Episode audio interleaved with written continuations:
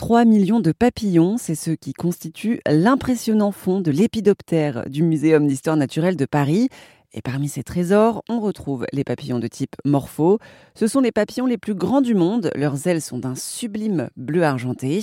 Jérôme Barbu est entomologiste au muséum et il nous en dit plus sur cette espèce. Le morpho, il a cette particularité, euh, c'est le mâle d'être une espèce très territoriale.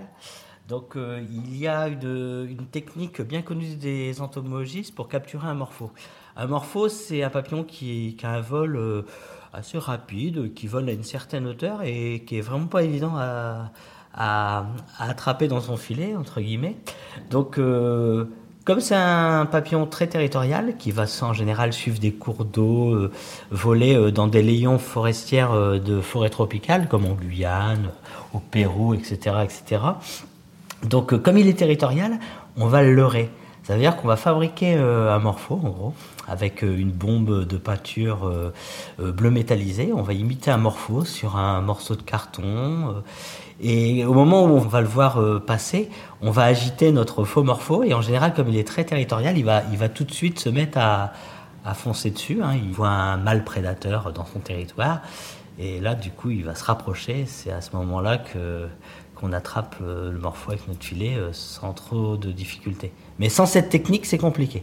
Alors, euh, ouais, ça va être à côté. Donc là, je vous montre des papillons de la famille des papillonidés. Chaque famille, chaque genre a sa petite histoire.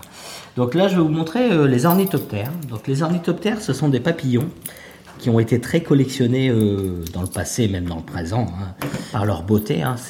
C'est considéré euh, comme le plus beau papillon de jour euh, de la planète. Donc c'est subjectif la beauté, on est d'accord. Hein. Pour moi, c'est pas les plus beaux, mais bon, pour beaucoup de gens, ça va être certainement les plus beaux papillons de la planète. C'est des, des, papillons qui, sont onéreux pour la simple et bonne raison qu'ils vivent dans des îles de Papouasie, Papouasie-Nouvelle-Guinée, en Polynésie, euh, toutes ces îles environnantes d'Indonésie, fait que pour euh, collecter ces, papillons, il faut quand même avoir beaucoup d'argent parce qu'il faut aller déjà dans le continent, reprendre des, avions internes, reprendre des bateaux. C'est très très très très dur d'accès. Et voilà, donc c'est des papillons quand même assez mythiques qui volent très haut euh, au sommet des arbres, donc très compliqué à observer.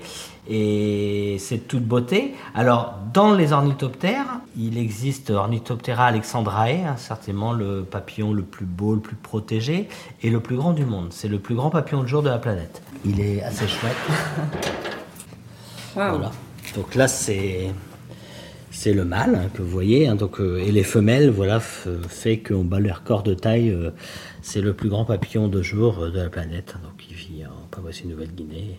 Donc le corps est jaune et les ailes semblent comme peinturlurées avec du bleu, du vert C'est des très très beaux papillons, donc très très colorés. Alors la femelle est beaucoup moins jolie que le mâle. Et ça, est-ce que ça peut s'approcher des humains? Bah, Bien sûr, ils, volent en général très haut. Mais comme ils sont occupés à soit butiner ou à pondre sur leurs plantes nourricières, pour que là, ils se développent, des fois vous pouvez en voir euh, passer près de vous, mais c'est quand même des papillons qui volent assez haut dans les arbres.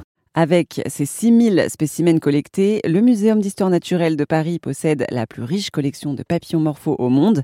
Et d'ailleurs, vous pouvez vous aussi vous émerveiller devant ces insectes à la Grande Galerie de l'évolution du Muséum d'histoire naturelle de Paris.